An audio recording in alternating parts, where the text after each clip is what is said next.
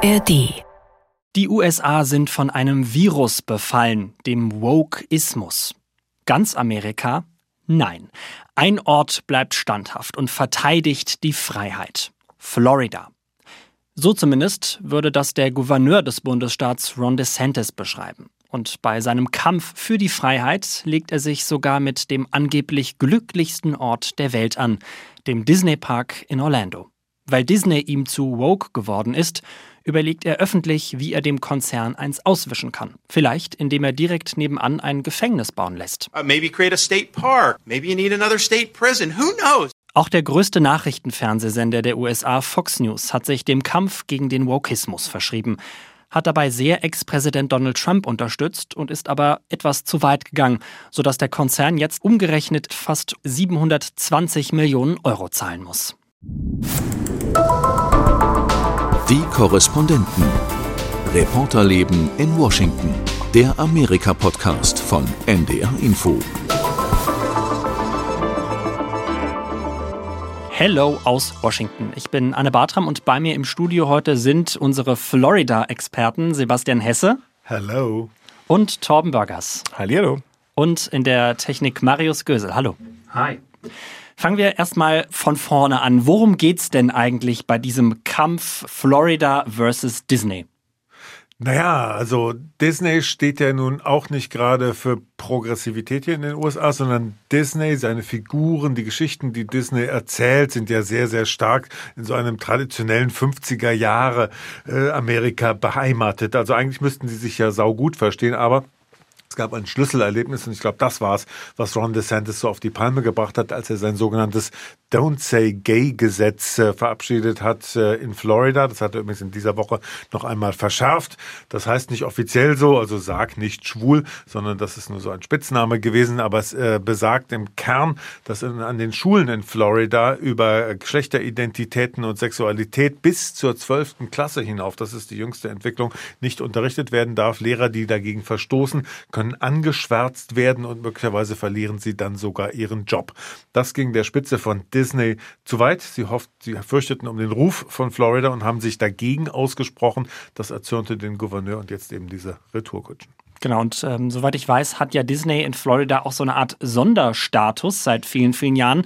Und äh, da ist DeSantis jetzt so wütend, dass sich eigentlich eher untypisch für einen Republikaner, die ja sonst immer für unternehmerische Freiheiten und möglichst wenig, der Staat soll sich da einmischen, jetzt äh, verkündet hat oder sehr sich dafür ausspricht, dass für diesen Sonderstatus äh, und diese Sonderregelung jetzt bald eigentlich Schluss sein soll, wenn es nach ihm gehen würde. Wir haben die Entscheidung getroffen, dass wir nicht wollen, dass eine Firma wie ihre eigene Regierung funktioniert funktioniert. Das ist keine gute Regierung.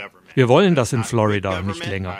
Welche Gründe es dafür vor 60 Jahren auch immer gegeben hat, wir leben jetzt in einer anderen Zeit. Also er haut da ziemlich auf die Pauke. Vielleicht lass uns mal darüber sprechen, was was steckt da eigentlich dahinter? Warum jetzt sozusagen dieser Kampf gegen den Wokeismus? Wo kommt der jetzt her? Na, interessant ist ja, dass wir es mit einem neuen Typus von Republikaner zu tun haben. Den hatten wir schon bei Trump, der hat den ja im Grunde erfunden und äh, DeSantis ist so eine Art Ziehkind, auch wenn er das selber nicht zugeben wird, aber politisch kann man das, glaube ich, schon sagen.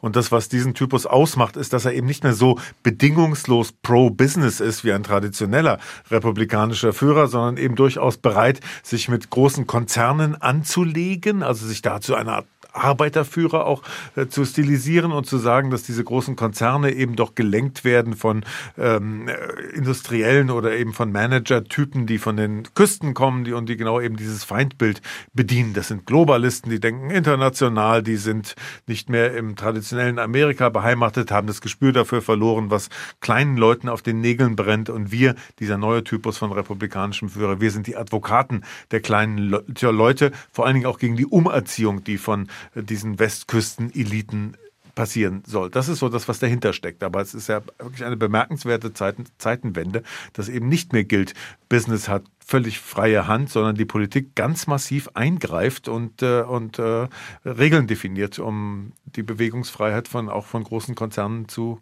einzuschränken. Tom, du warst ja auch schon äh, mal in Florida unterwegs. Ähm, hast du mitbekommen, wie kommt denn das so bei den Leuten an, dieser Kurs? Also Ron DeSantis ist ja sehr beliebt in Florida, gilt als ähm, durchsetzungsfähig als Gestalter, als Macher, hat ja auch jetzt bei den Midterms unglaublich äh, hohe Zustimmungswerte erhalten. Und wir haben tatsächlich ähm, mal eine Gruppe von Latinos begleitet, die ähm, für die Republikaner Wahlkampf gemacht haben. Und äh, eine war dabei, die das erste Mal kandidiert hat, selber als Abgeordnete.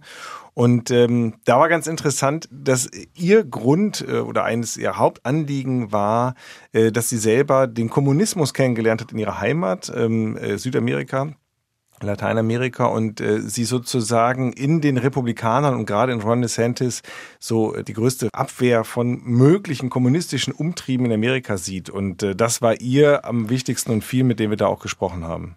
Ich habe es ja auch eingangs schon erwähnt, es geht ja gar nicht mal nur so sehr um Florida. Also Sie ähm, beziehen sich gar nicht nur auf Ihren eigenen Bundesstaat, sondern Sie sehen ja Ihren eigenen Bundesstaat, also DeSantis und seine Verbündeten, als wirklich ja quasi schon Bollwerk gegen den Wokismus, der angeblich sehr in Amerika umgreift. Dazu hat sich auch die republikanische äh, Abgeordnete Carolina Amnesty mal geäußert. Ich habe eine Botschaft für die woke Konzernspitze bei Disney. Florida ist nicht Kalifornien. Das ist der freie Staat Florida. Was bezwecken die denn damit? Vielleicht, wenn wir auch mal so ein bisschen auf nächstes Jahr gucken. Also Kalifornien gilt ja sozusagen als der Hort des Liberalismus und des Progressiven hier in den USA. Disney kommt ja aus Kalifornien und das war ja der Grund, weshalb es diese Sonderkonditionen für den Konzern gegeben hat, als vor 60 Jahren diese Disney Amusement Parks in Florida angesiedelt wurden. Eine Art äh, Sonderzone mit niedrigeren Steuern und äh, dem Versprechen, dass der Staat da nicht eingreifen würde. Genau das macht aber jetzt DeSantis schon. Und immer wieder nennt er ja Kalifornien als sein absolutes Feindbild und sagt auch den Kaliforniern, hey, wenn es euch zu woke und zu liberal ist, dann kommt doch zu uns, weil hier in Florida ist jetzt das neue Paradies für den konservativ traditional denkenden Amerikaner. Und das ist ja sozusagen sein Exportschlager, das will er ja auf die ganze Republik ausdehnen, eine Art Trump ohne das Bizarre mit den gleichen ähnlichen äh, Vorstellungen einer Gesellschaft, die eher, sagen wir mal, sich an traditionellem orientiert. Ja, und damit hat er Trump den Federhandschuh hingeworfen geworfen und wir merken das jeden Tag, obwohl sich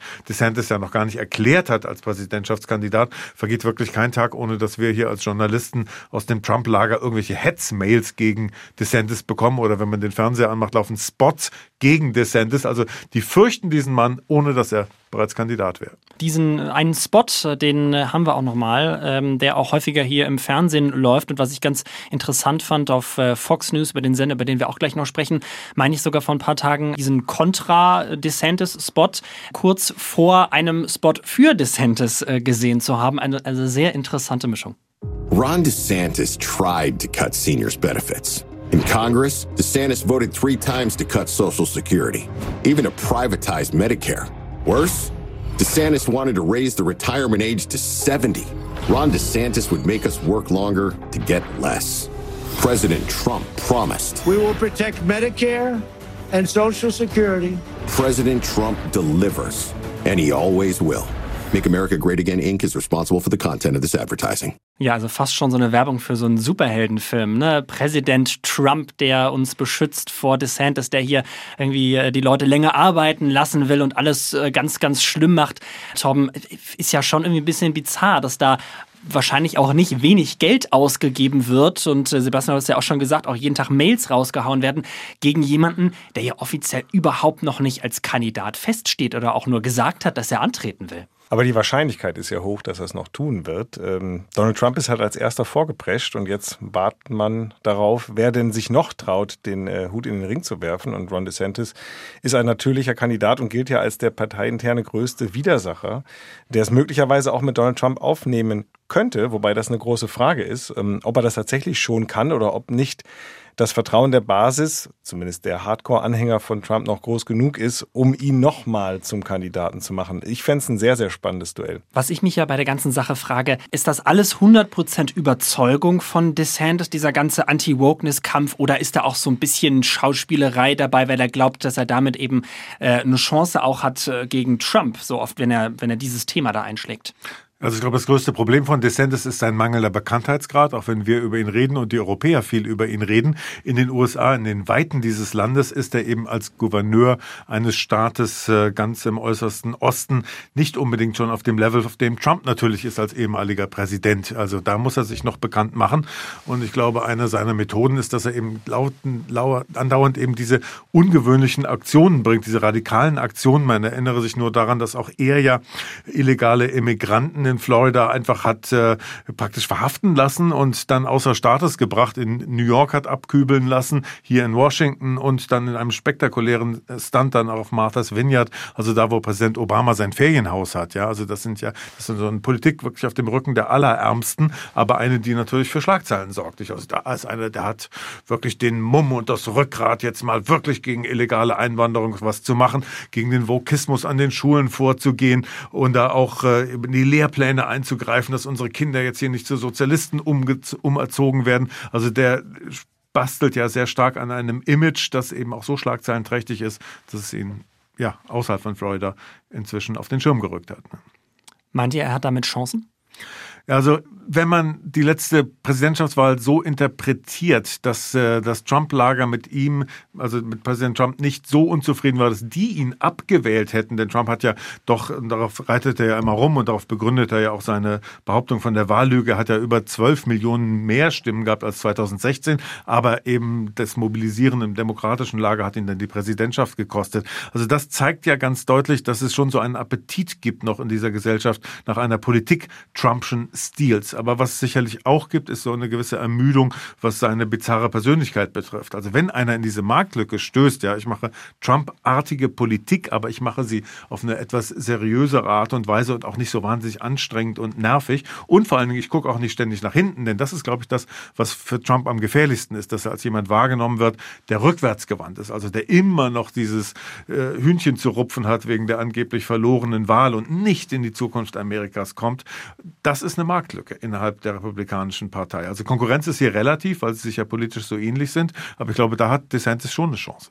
Genau, nicht nur verloren, sondern die angeblich gestohlene Gestohlen, Wahl, die er ja, ja immer wieder anspricht. Ja, genau. Ich glaube, er hat eine große Chance, wenn er Kandidat der Republikaner wird und dann eventuell gegen Joe Biden antritt weil er der Jüngere, der Dynamischere ist und weil er tatsächlich, glaube ich, viele Republikaner oder Konservative auf sich ja. vereinen kann. Ja, ja. Ich bin mir nur nicht sicher, ob er es äh, schafft, im parteiinternen Vorwahlkampf sich gegen Trump durchzusetzen. Weil Trump profitiert immer davon, wenn es ein breites Bewerberfeld gibt, die äh, äh, Stimmen sich zersplitten und Trump hat halt immer noch eine sehr, sehr starke eigene Basis innerhalb des republikanischen Lagers und das könnte für DeSantis knapp werden. Deswegen ist, glaube ich, der Vorwahlkampf der Republikaner mit das Spannendste, was wir im nächsten Jahr ja. sehen werden. Und hinzu kommt, dass Trump natürlich, also sein, aus, der, aus der Perspektive seiner Anhänger erstens viel unterhaltsamer ist als DeSantis, der eher so ein etwas steifer Typ ist in der Appearance und vor allen Dingen äh, sind ja viele, die Trump für authentisch halten, ja, und ihn auch, ihm auch eine gewisse Empathie zugestehen würden, auch wenn sich das vielleicht in Europa nicht ganz so vermittelt. Aber der Trump hat ja schon die Fähigkeit,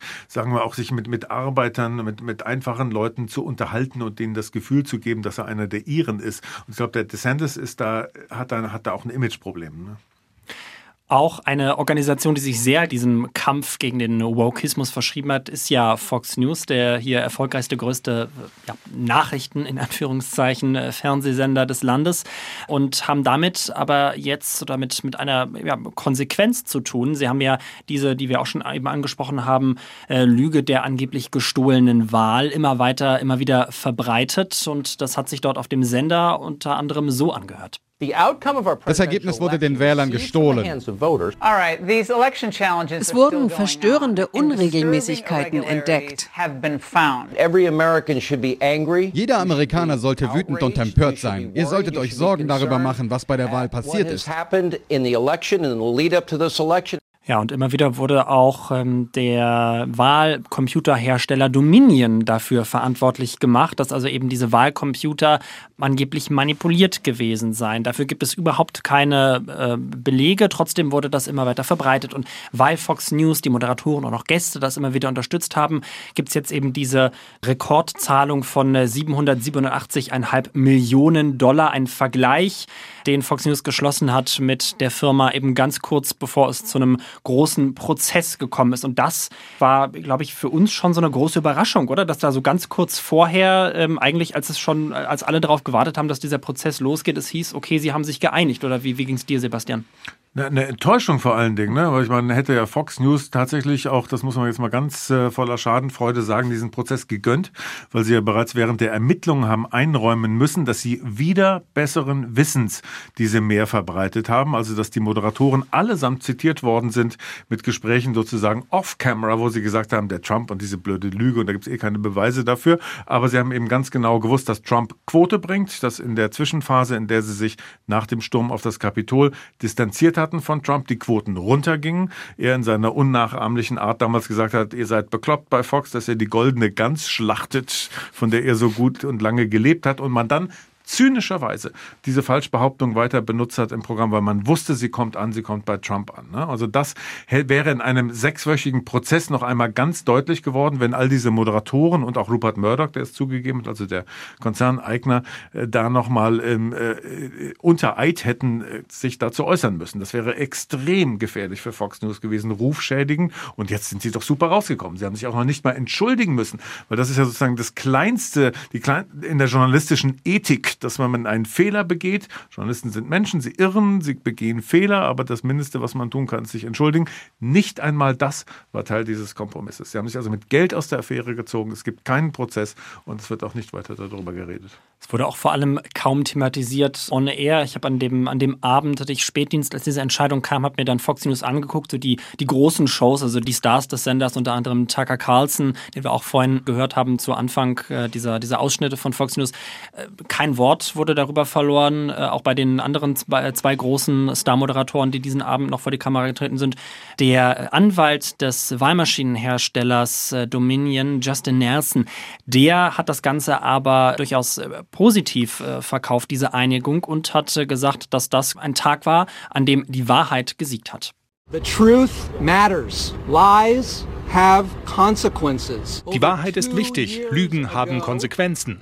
Vor über zwei Jahren hat eine Flut von Lügen Dominion und Wahlleiter überall in Amerika in ein alternatives Universum von Verschwörungsmythen gespült. Das hat der Firma und dem Land schweren Schaden zugefügt. Torben, wie würdest du das bewerten? Eher so positiv wie jetzt der Anwalt der Firma, der gesagt hat, naja, es ist ja quasi so eine Art Schuldeingeständnis, oder doch eher so die Position, wie sie Sebastian angesprochen hat, naja, on air sind sie ja sozusagen ziemlich billig in Anführungszeichen, auch wenn es natürlich ein hoher Geldbetrag ist, aber davon gekommen, weil sie eben ja nichts zugeben müssen. Ja, beides gilt. Ne? Ich finde, dieser Vergleich zeigt vor allem, wie chancenlos ähm, Fox News gewesen wäre bei einem Prozess. Also wenn die freiwillig ähm, äh, knapp eine Milliarde Dollar zahlen, dann heißt das schon, dass sie selber auch davon ausgegangen sind, dass sie in einem Fall eines Prozesses noch schlechter dargestanden hätten. Da ging es ja um 1,6 Milliarden in, dem, in der Klage.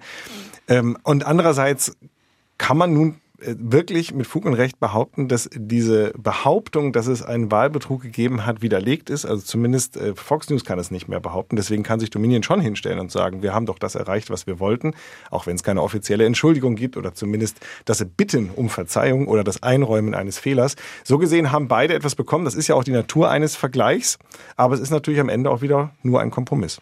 Aber der Punkt ist ja, und das ist ja die Medienrealität in diesem Lande, ja, dass es eben eine Hälfte des Landes gibt, die sich fast ausschließlich und nur über Fox News oder über Newsmax und äh, ähnliche Sender, die eine ähnliche Ideologie vertreten, informieren. Die kriegen ja gar nicht mehr mit, dass diese Dinge überhaupt passieren. Ja, dass ein Rupert Murdoch als der Konzernchef dort sagen muss, ja, da sind wir vielleicht ein bisschen übers Ziel hinausgeschossen. Wir haben aus Quotenerwägungen heraus die Unwahrheit gesagt. Das muss man sich mal auf der Zunge zergehen lassen, ja.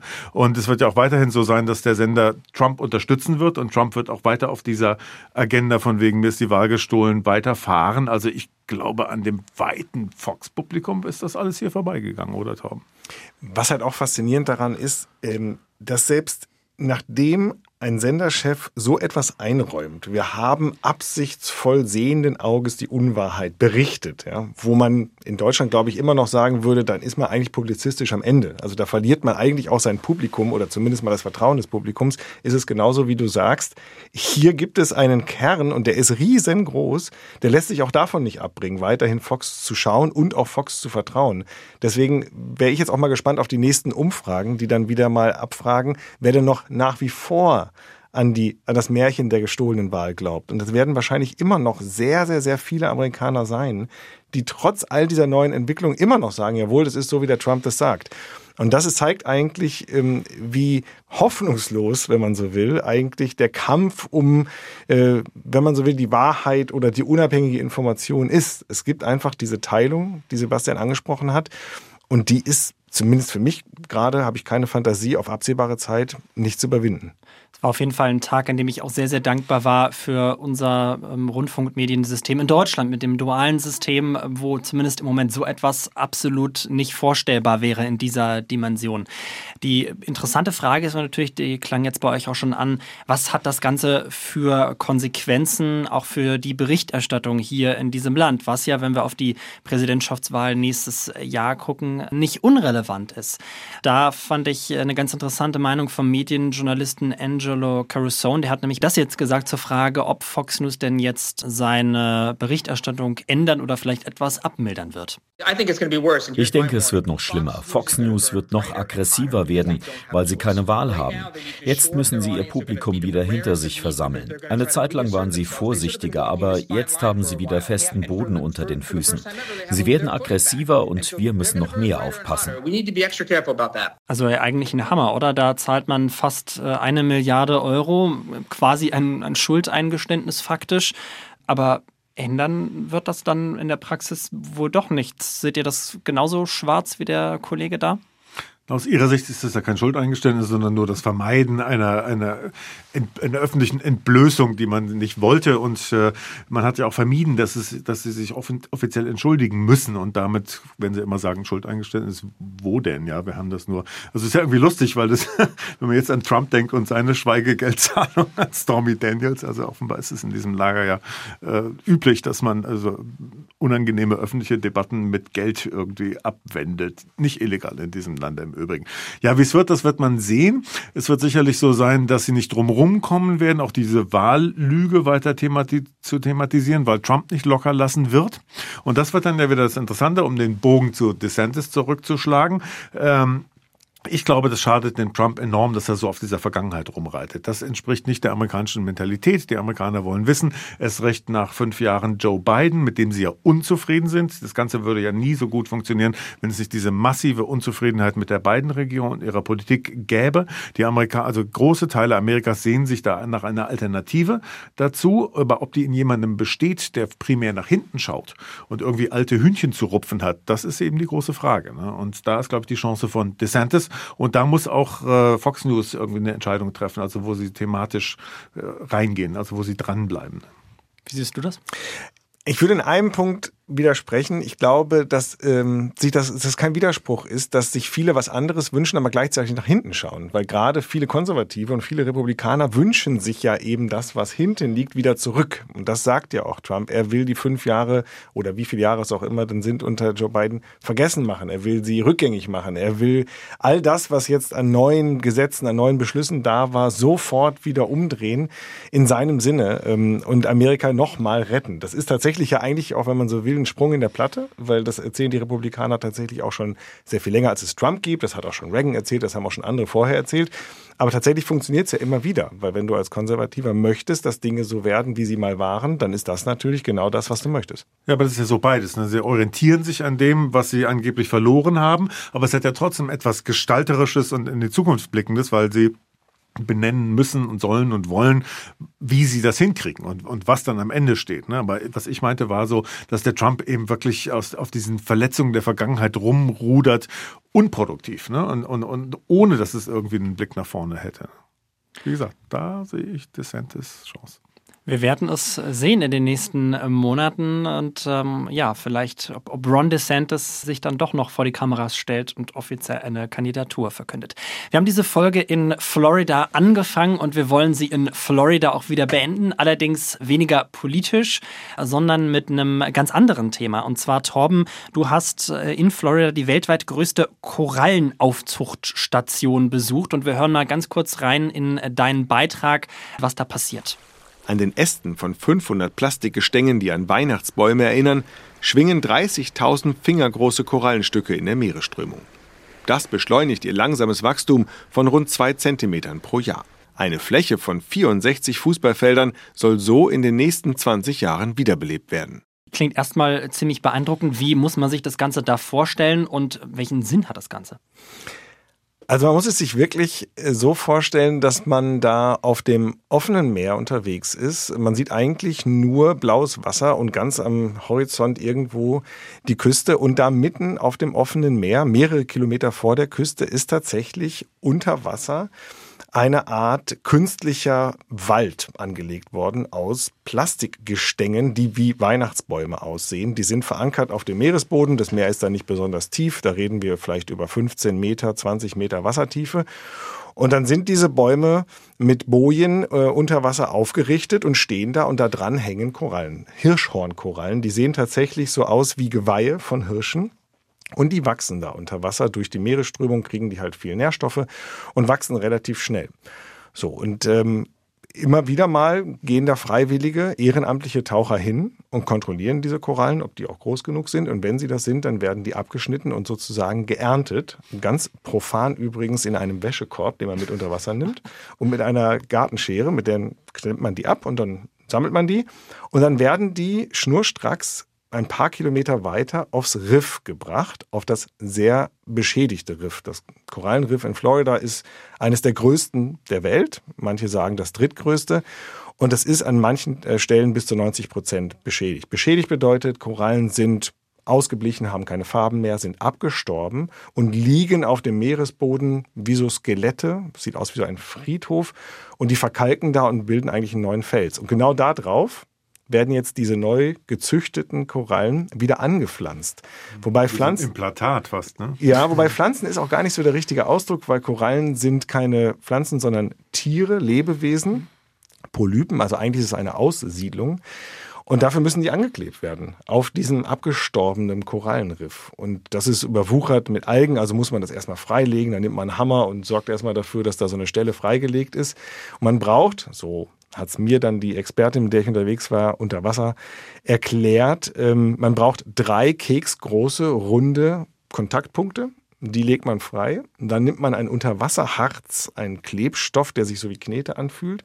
Den klebt man da drauf und darauf klebt man dann diese Hirschhornkorallen. Und das ist echt mühevolle Handarbeit, die diese Freiwilligen da seit mehreren Jahren schon machen. Die haben schon mehr als 200.000 einzelne Korallen verpflanzt. Und die Hoffnung ist halt, dass die dann anwachsen, dass die sich vermehren, dass die sich vergrößern und dass, dass, dadurch dieses Riff wieder zum Leben erweckt wird. Ich vermute mal, dahinter steckt ja wahrscheinlich auch der Klimawandel, dass das so, äh, so schlimm dort ist. Jetzt haben wir ja ähm, in der Folge ganz viel gesprochen über das Anti-Woke Florida. Das ist ja dann eher so der, das Umweltschutz Florida sozusagen. Was sind das für Menschen, die dann dort aktiv werden? Das sind natürlich Menschen, die sich genau dem verschrieben haben, dem Umweltschutz. Und in der Tat, der Klimawandel ist eine der Hauptursachen für dieses Korallensterben. Gibt auch noch andere, wie zum Beispiel Überfischung oder auch Ankerschäden und anderes mehr.